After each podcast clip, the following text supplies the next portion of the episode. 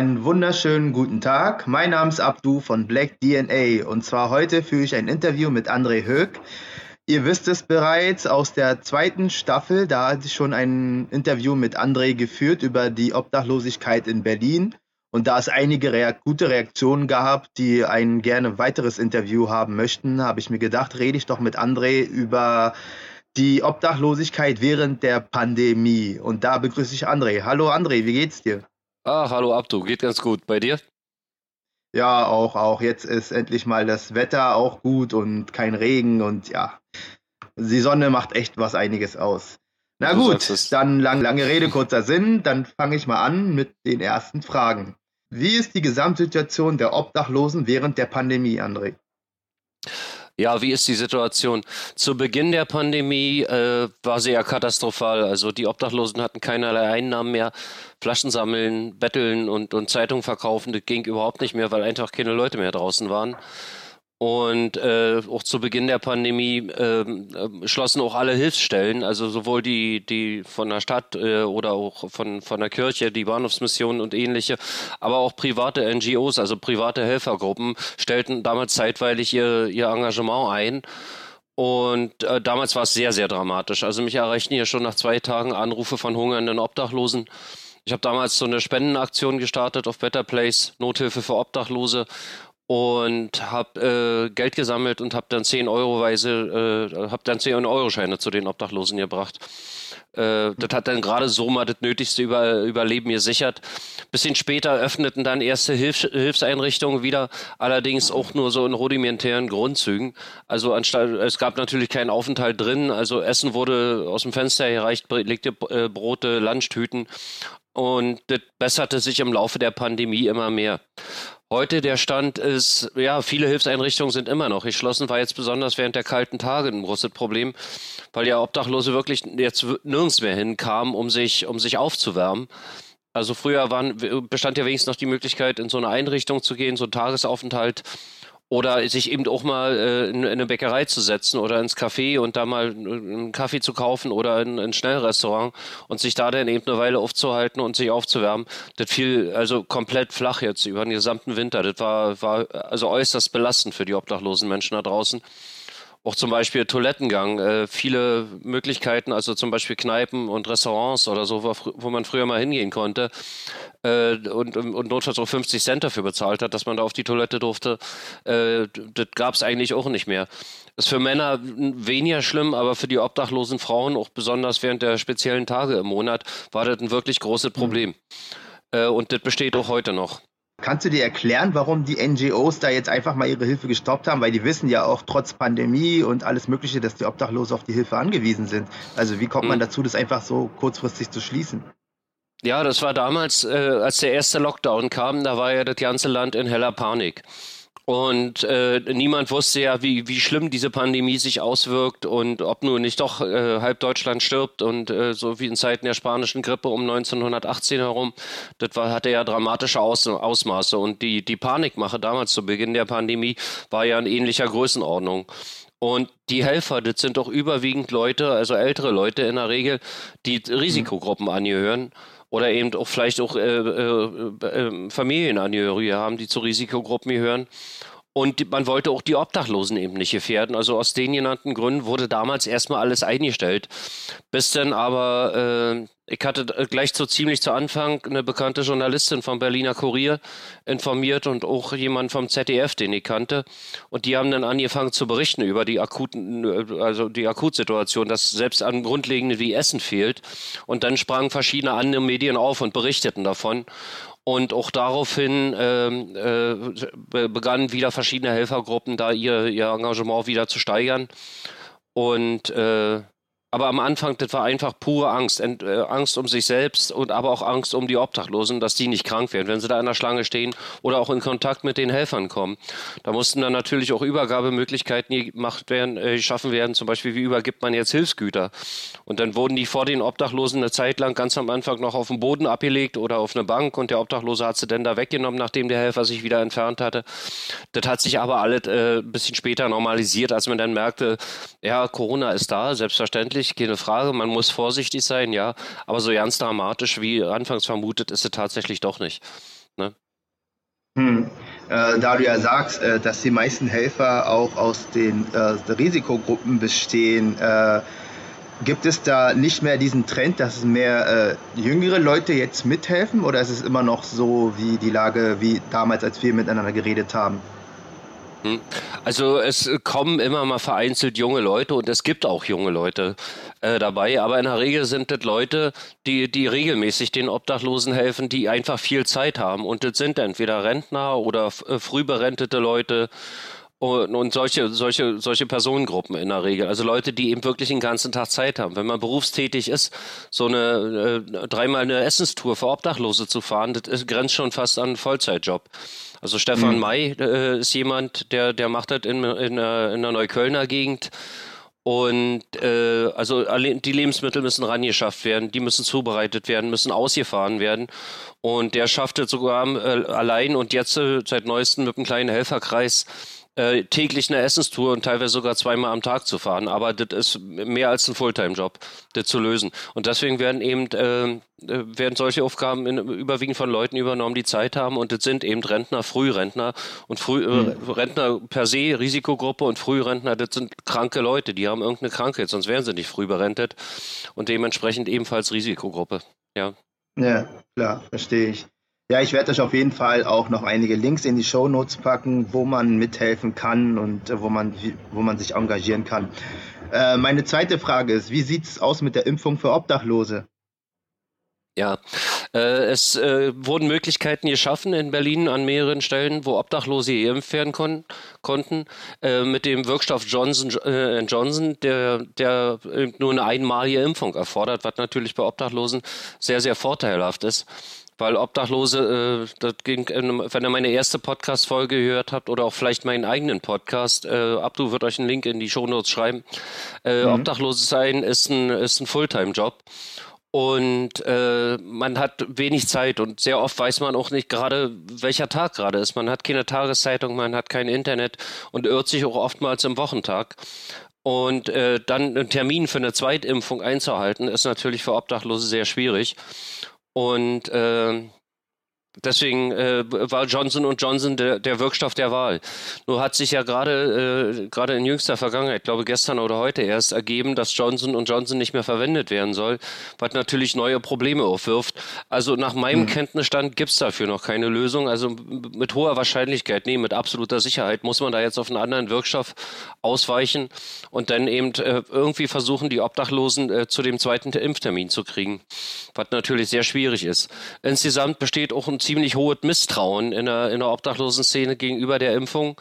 Äh, wie gerade eben schon erwähnt, besteht äh, Mangel an, an Informationsquellen. Die wenigsten Obdachlosen haben Handy und äh, noch viel weniger haben auch äh, äh noch äh, Internetguthaben drauf. Meistens funktioniert das über Guthabenkarten und äh, dementsprechend können Obdachlose sich auch schlecht informieren. Tageszeitungen kauft man sich, sich einfach nicht, weil die kosten Geld und Geld ist immer äußerst knapp. Das braucht man für andere Dinge. Und dadurch ist man viel auf Gerüchteküche angewiesen. Nur gibt es zwar Streetworker und auch äh, in den verschiedenen Einrichtungen Sozialarbeiter, die versuchen da so ein bisschen Licht ins Dunkel zu bringen. Aber allein äh, aufgrund ihrer geringen Zahl äh, sind, die, sind die völlig überlastet. Und äh, ob die Äußerungen der Sozialarbeiter oder der Streetworker, auch der ehrenamtlichen Leute, ob denen da großes Gewicht beigemessen wird. Also da es kommt ein Streetworker beispielsweise und sagt, Mensch, macht das, ist in Ordnung. Und dann hört der Obdachlose aber von 20 anderen Obdachlosen, dass wie schlecht es doch mhm. ist und Bill Gates und, und, und Mikrochip und was da alles für dumme Gerüchte rumgeistern. Und dann entschließen sich viele auch Obdachlose eben auch, sich nicht impfen zu lassen. Zumal wir ja auch äh, gerade in der, in der Obdachlosen-Szene relativ verschont geblieben sind mit Corona-Fällen. Es gab mal einen Ausbruch im letzten Winter in der Notübernachtung an der Frankfurter Allee, der Halleluja, betrieben von der Berliner Stadtmission, die daraufhin auch geschlossen wurde. Aber ansonsten äh, gab es höchstens mal ganz vereinzelt Fälle, aber bei weitem nicht so wie befürchtet. Vermutlich aus dem Grund, weil Obdachlose sich eben überwiegend im Freien, auf, äh, Freien aufhalten, mhm. wo die Infektionsgefahr ja doch deutlich geringer ist, als wenn man jetzt in, in Büros ist oder täglich morgens mit der S- oder U-Bahn zur Arbeit fahren muss. Ja. Und äh, ja, wie, wie das jetzt genau weitergeht, kann ich doch gar nicht sagen, weil ich darüber überhaupt keine Informationen habe. Aber es wird auf einen anderen Impfstoff ausgewichen werden. Und wie man denn die Obdachlosen zu, zur Zweitimpfung animiert oder auch erinnert, das ist dann die Aufgabe der einzelnen Leute, die da eben Kontakt zu den einzelnen Obdachlosengruppen haben. Ja, ja, ja, da hast du mir auf jeden Fall äh, einige Fragen schon beantwortet. Sehr gut. Ähm, das, was ich mich aber auch frage, ist, man weiß ja jetzt zum Beispiel der Lieferungsstopp von äh, Johnson Johnson, dass man da nicht einfach sofort äh, irgendwie reagiert hat. So, weil zum Beispiel hier, wo es äh, bekannt war, dass AstraZeneca äh, für jüngeren Leute, also für junge Frauen besonders nicht vorteilhaft ist, weil da schon einige dran gestorben sind. Zwar nicht so viele, wie man, äh, wie es immer herumgesprochen wird. Da hat man auch gleich ausgewichen auf ähm, die anderen Impfstoffe. Und äh, da frage ich mich auch immer jedes Mal, warum die Regierung da auch immer lange zögert. Aber das sind auch Fragen, die wir uns wahrscheinlich jetzt so nicht beantworten werden können. Ich hoffe natürlich, dass die Obdachlosen auf andere Vakzine umgestellt werden. Vielleicht gibt es auch die Chance auf mobile Teams, die dann halt zu den äh, Obdachlosen in den, also wo es gewisse Zentren gibt, wo die Obdachlosen sich aufhalten, dass man da irgendwie vor Ort impfen kann ja, das ist dann äh, hoffentlich eine Idee, die man auch in Angriff nehmen sollte. Ähm, was sagst du denn zu der allgemeinen Ausgangssperre und inwiefern sind Obdachlose überhaupt davon betroffen? Der Obdachlose sind natürlich massiv davon betroffen, weil deren Zuhause ja eben die Straße ist und die können nicht um 22 Uhr nach Hause gehen, wie normale Leute das eben können oder Leute mit Wohnungen das eben können. Mhm. Äh, der, der Weg bleibt ihnen natürlich versperrt. Allerdings ähm, ist es jetzt in dem vierten Zusatz zum Infektionsschutzgesetz der sogenannten Bundesnotbremse äh, auch deutlich vermerkt, dass Obdachlose davon ausgenommen sind und dass auch die Versorgung der Obdachlosen zumindest äh, bis 22 Uhr, von 6 Uhr bis 22 Uhr äh, erlaubt ist. Also sie sind äh, das ausdrücklich genannt, ein Glück auch.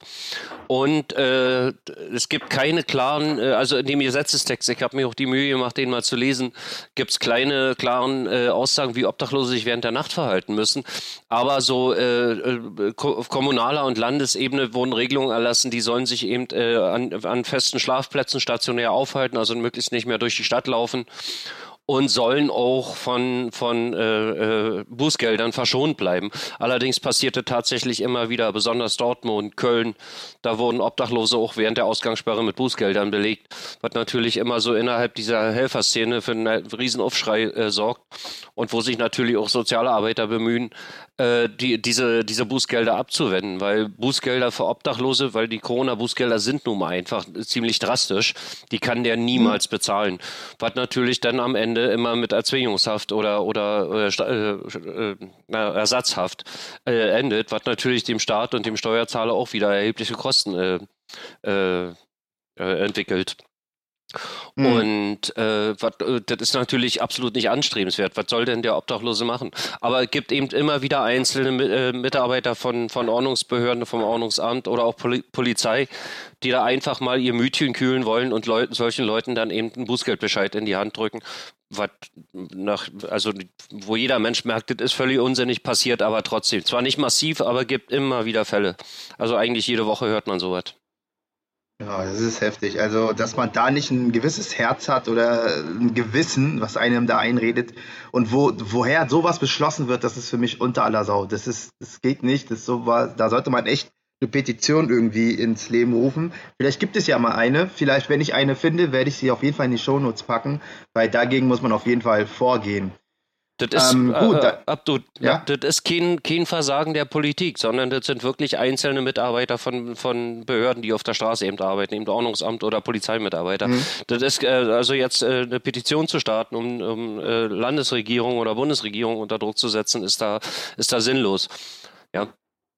Aber vielleicht ja. mal ein bisschen, bisschen Aufklärungsarbeit betreiben oder auch vielleicht solche Nachrichten auch auf dem Facebook- oder Insta-Account mal ein bisschen teilen, damit, damit die merken, hey, wir können hier nicht einfach ungestraft agieren, sondern das hat jedes Mal ein, äh, ein Echo in sozialen Medien. Also lassen wir das in Zukunft mal lieber. So eine Wege könnten gegangen werden. Ja, ja, da hast du vollkommen recht. Das sind natürlich äh, dann vereinzelte Menschen, die dann ihre Macht missbrauchen.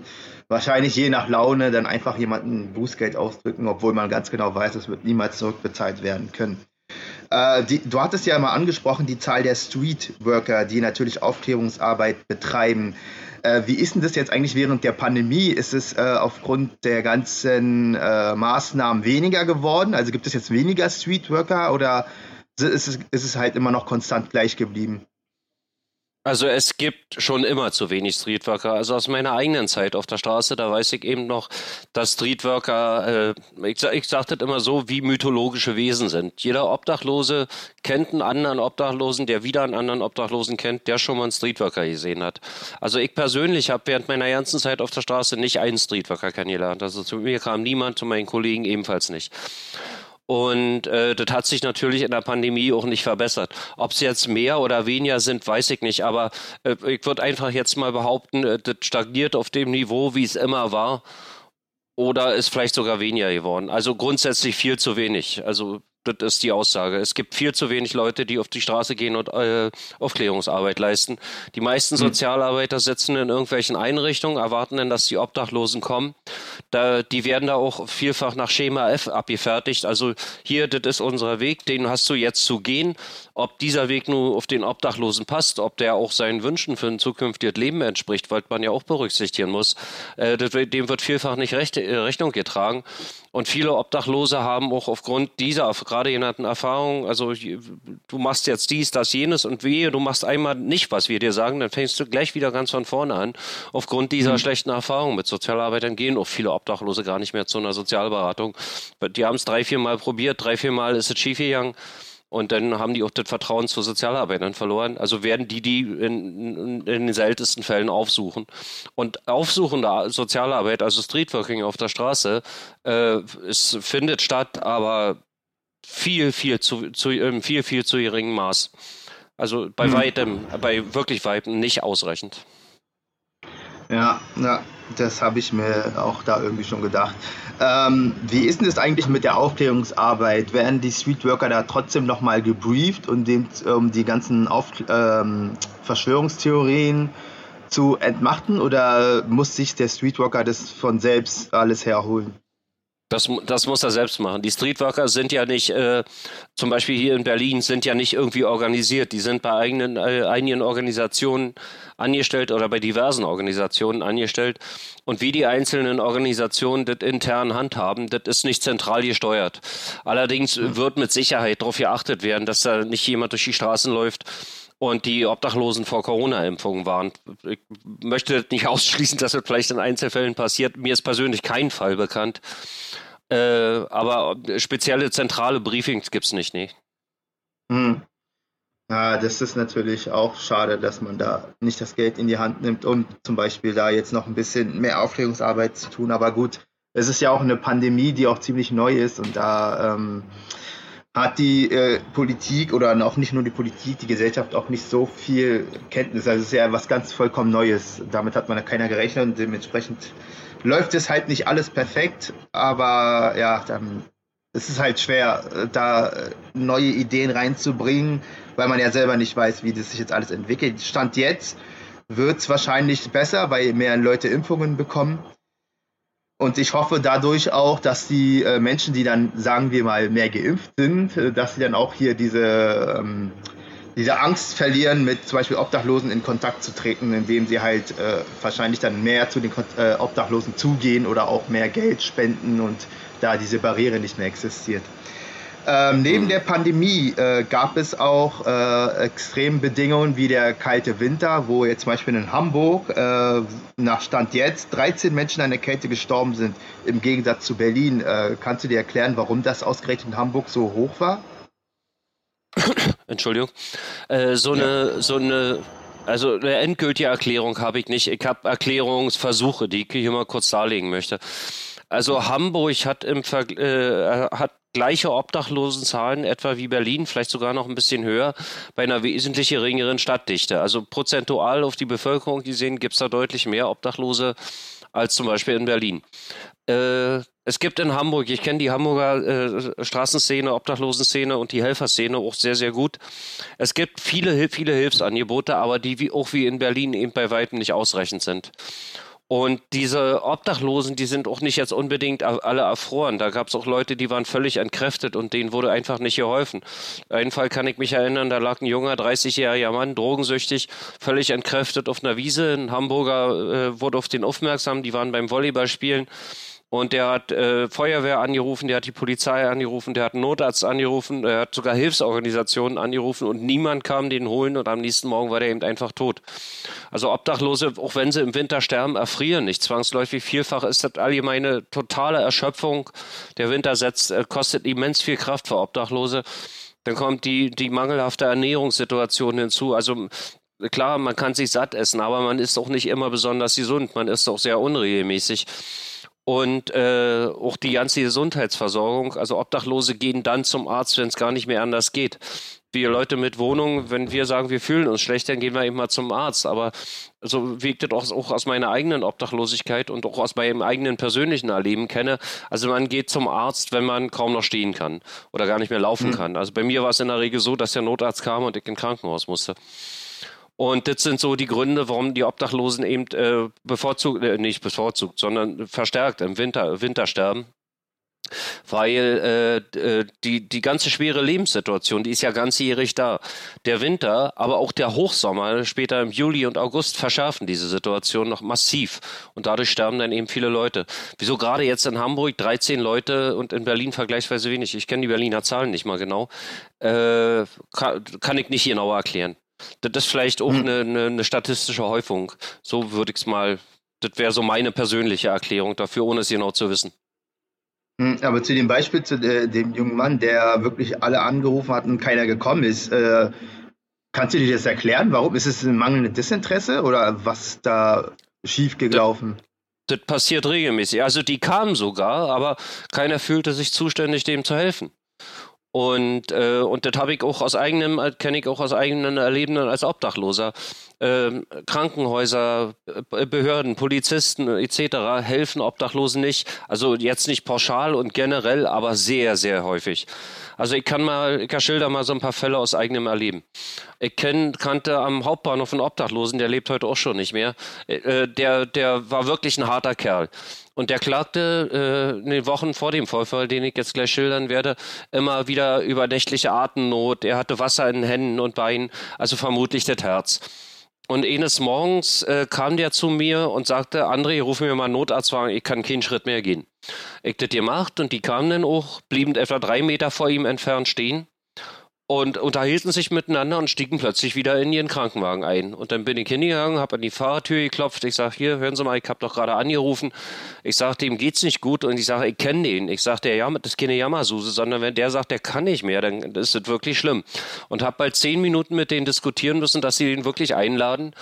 Und der musste am Nachmittag noch am Herzen notoperiert werden. So schlimm war das gewesen. Aber die werden wieder weggefahren. Ich habe diesen Winter einen Fall gehabt, da lag ein Obdachloser drei Tage gehunfähig direkt vorm Eingang äh, von der Rettungswache. Und da ist niemand rausgegangen und hat dem geholfen. Private Leute haben mich dann informiert und ich habe dann dort in der Rettungsstelle in, äh, interveniert, dass sie den ins Krankenhaus nehmen. Da ließen sie den aber auch in seinem elenden Zustand auch noch über zwölf Stunden im Wartezimmer sitzen. Und äh, so, so eine Dinger passieren regelmäßig. Auch äh, Obdachlose sind schmutzig. Wenn man die in den Krankenwagen legt, muss man den hinterher wieder komplett desinfizieren. Die Mühe macht sich keiner. Und Obdachlose gelten sowieso so ein bisschen als, als äh, nicht normaler Teil. Das sind für viele Leute, die sehen die nicht als normale Menschen an. Das ist irgendwie so Abfall. Naja, und wenn die sterben, Obdachlose sterben eben hin und wieder. Das ist eben so. Und deswegen wird äh, Obdachlosen durch, durch, auch durch verschiedene Vorurteile, die da helfen, von Behörden, von Krankenhäusern nicht geholfen. Also ich bin selber mal mit einer äh, mit einer Nierenbeckenentzündung, extrem hohen Fieber und wirklich starken Schmerzen äh, in eine Notaufnahme gekommen. Man gab mir dort eine Paracetamolinfusion und Schmerzmittel und teilte mir dann am Abend wieder mit, ich soll, ich, für mich wäre im größten Krankenhaus Berlins, der Charité, kein Bett mehr frei. Ich müsse nun wieder gehen. Und man empfahl mir sogar noch ironischerweise strengste Bettruhe. Und ich sagte dann noch zu der Ärztin, ich sage, Sie wissen schon, ich schlafe in einem Zelt unter einer Brücke. Ja, ja, aber strengste Bettruhe, sonst droht Ihnen eventuell ein akutes Nierenversagen. Sprach, drehte sich um und ging. Und das war Und das ist Routine. Das ist Normalität, wenn man ja. obdachlos ist. So was erlebt man ständig. Und das ist bei dem jungen Mann in Hamburg äh, eben der Fall gewesen. Der, der, die Feuerwehr kam, ja, wir sind nicht zuständig, was sollen wir denn jetzt mit dem machen? Der Krankenwagen ebenfalls, die Polizei war ebenfalls nicht zuständig. Und eine, äh, eine Obdachlosenhilfseinrichtung hätte den wohl aufgenommen, aber er hätte dort selbst hinkommen müssen. Und das konnte der nicht mehr gewährleisten, weil der schaffte dort kaum noch zur Toilette zu gehen. Und trotz aller Hilfsbemühungen und trotz äh, Inanspruchnahme aller staatlichen Hilfseinrichtungen ist der dort einfach verstorben, ja. Oh, also da fehlen mir wirklich die Worte. Das ist, das ist, das hört sich eigentlich alles so grausam an, dass man wirklich als Obdachloser gar nicht als Mensch zählt. Und äh, dann sind ja wirklich medizinische Einrichtungen, wo man sich ja, da gibt es ja diesen Ethos, worauf man geschworen hat, jedes Menschenleben zu retten und dann sowas eiskalt zu ignorieren, das ist wow. Also, und das mit dem Rettungswagen, ja, stimmt, klar, dass man danach natürlich den Wagen desinfizieren muss, aber das musst du jetzt auch so oder so in der Zeit der Pandemie also das könnt ihr auch nicht mal als Ausrede gelten lassen. Das ist für mich einfach eine Schweinerei und äh, jeder Einzelne, der davon betroffen ist, sollte zur Verantwortung bezogen werden. Aber ich glaube mal, selbst das wird nicht passieren, was mich da schon erschaudern lässt. Und äh, nach den ganzen Sachen würde ich natürlich, wäre bei mir wahrscheinlich dann auch irgendwann dieser Punkt gekommen, wo ich sage, boah, äh, das ist ein Kampf, den kann ich gar nicht gewinnen. Äh, du hattest ja auch äh, mal gepostet, dass du auf, äh, überlegst aufzuhören. Also hattest du wo, also warum hattest du diese Gedanken und was war genau der springende Punkt, dass du doch nicht aufgehört hast? Mhm. Also bei mir persönlich kam eine ganze Menge von, von Faktoren zusammen. Ich hatte äh, ohne das jetzt hier näher ausführen zu wollen, weil es wirklich privat ist. Ich musste privat einige, einige Sachen hinnehmen, die, die mich ziemlich mitgenommen haben. Und äh, habe dann also das war wirklich massiv. Das hätte eigentlich schon gereicht, dass einige Leute sich eine Auszeit genommen hätten und damit zum Arzt gegangen wären und sich hätten krank schreiben lassen. Dann war ich beruflich äußerst stark eingespannt. Ich gehe ja neben meinen ganzen Engagements eben auch noch ganz normal arbeiten und ich muss sehr, sehr viel arbeiten und habe auch einen recht stressigen Job jeden Tag. Und äh, das, hat, hat mich auch, äh, also das kostet sehr viel Energie. Und irgendwie wurde meine Energie im Laufe der Zeit immer weniger, zumal ich auch äh, mein, mein Engagement für die Obdachlosen, das kostet auch noch obendrein sehr viel Zeit. Also ich habe hier Tage, da habe ich abends manchmal 150, 200 Nachrichten zu beantworten. Und äh, das sind nicht irgendwie Nachrichten, hallo, wie geht's dir, geht's dir gut, wo man ja schreibt, sondern die haben alle irgendein Problem, was gelöst werden will. Und dann klingelt noch das Telefon oder da ist wieder ein Notfall, so wie der Mann da vor der Rettungswache. Und da muss man dann eben doch mal hinfahren.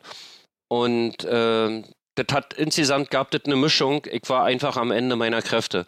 Und hinzu kam auch noch, äh, dass ich, guck mal, ich habe hier in Berlin wirklich mit, mit allen wichtigen Leuten geredet, habe denen erzählt, wie das Leben da draußen auf der Straße ist und wo wir helfen werden könnte. Also was für die Obdachlosen sinnvoll ist. Ich spreche ja immer aus der Perspektive der Obdachlosen. Mhm. Und ich habe wirklich die Spitzen der Landesregierung erreicht. Ich habe viele Bezirkspolitiker, äh, äh also von den Stadtbezirken in Berlin erreicht. Ich habe mit Bundestagsabgeordneten gesprochen. Ich habe mit so vielen Menschen geredet. Und irgendwie hatte ich den Eindruck, es passiert nichts oder viel, viel zu wenig. So einige Sachen, Kleinigkeiten wurden geändert oder zumindest wird schon mal drüber geredet. Aber so für den, für meine, meine Bekannten da draußen, die jetzt draußen auf der Straße leben, hat sich eigentlich nichts geändert. Und ich dachte, okay, was willst du denn noch machen? Alles, was ich zu sagen habe, habe ich eigentlich schon gesagt. Das kann man nachlesen in, in verschiedenen Zeitungsartikeln. Es gibt Fernsehberichte, es gibt den Podcast. Du hast schon mal einen Podcast gemacht, andere Leute ebenfalls.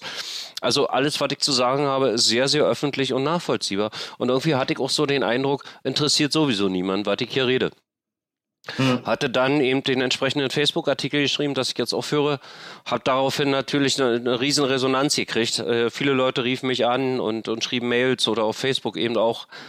Und ähm, naja, also in Kombination mit den, mit den vielen Ermutigungen und die mir auch mal gesagt haben, Mensch, du erreichst ja doch was. Das waren, ich krieg selten Feedback für meine Arbeit.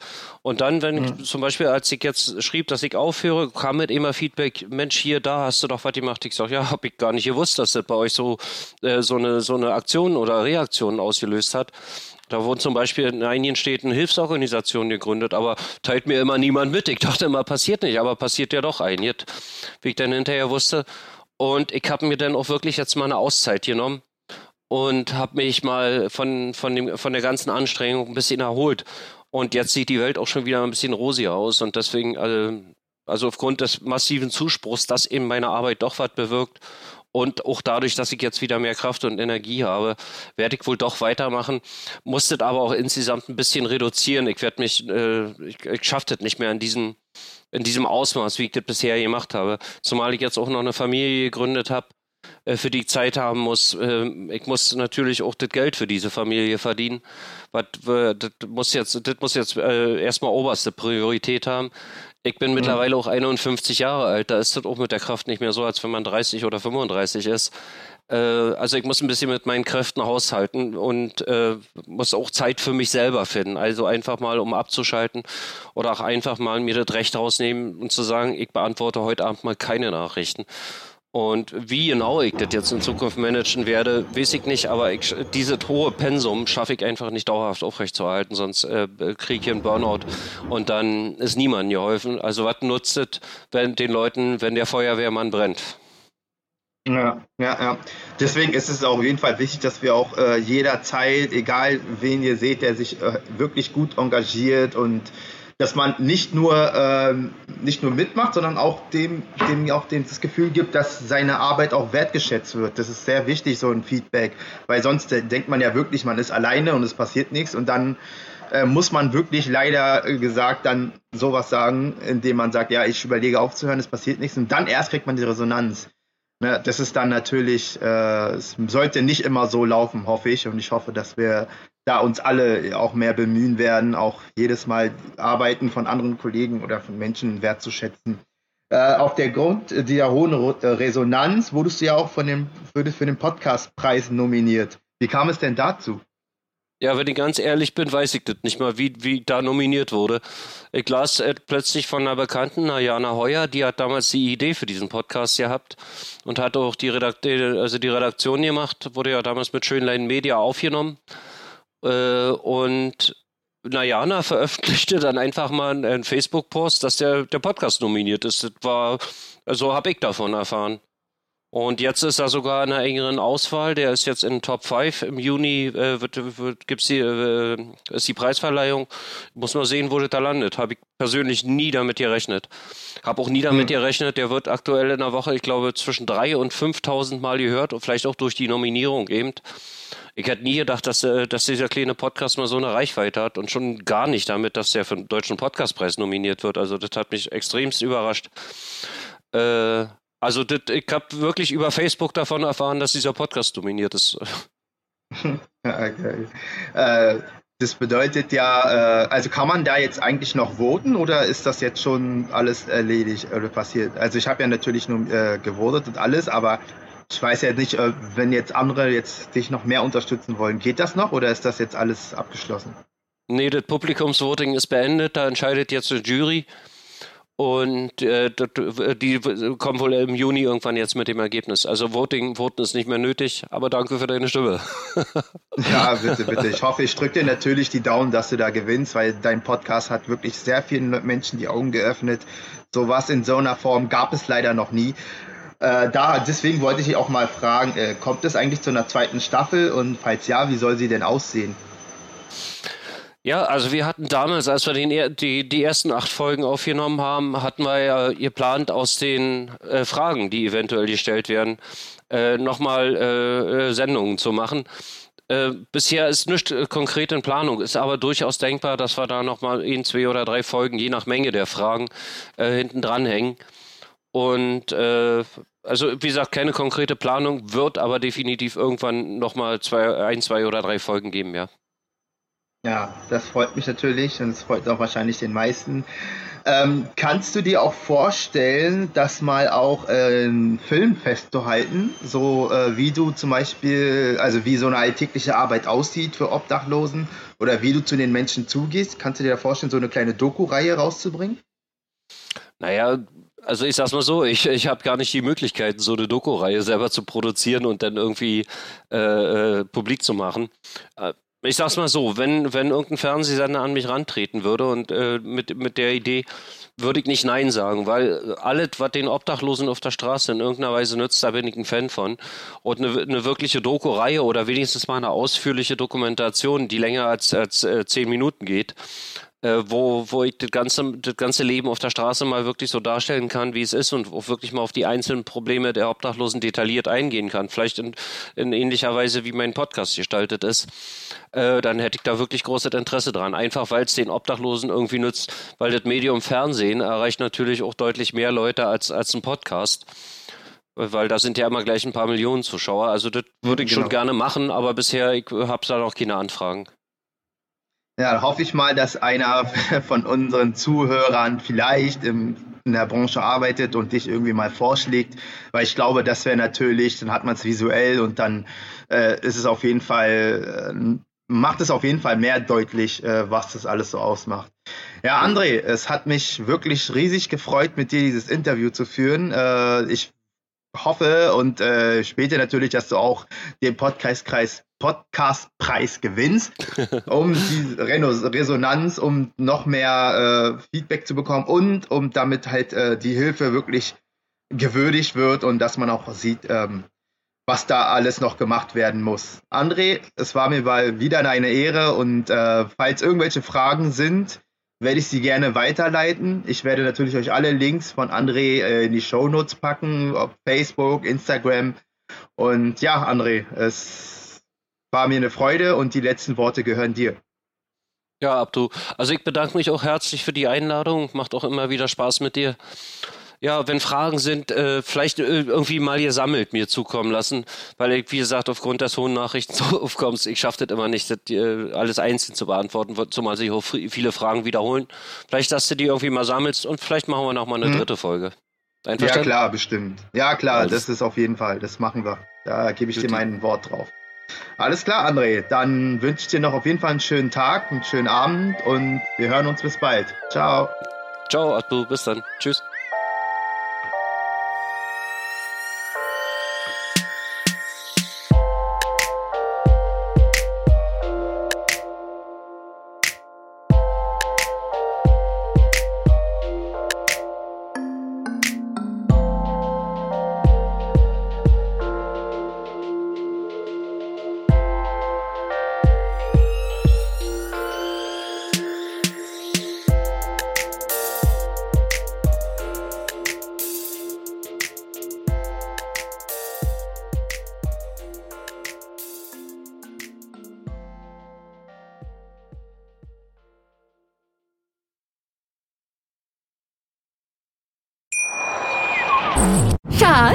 Bin neu verliebt. Was?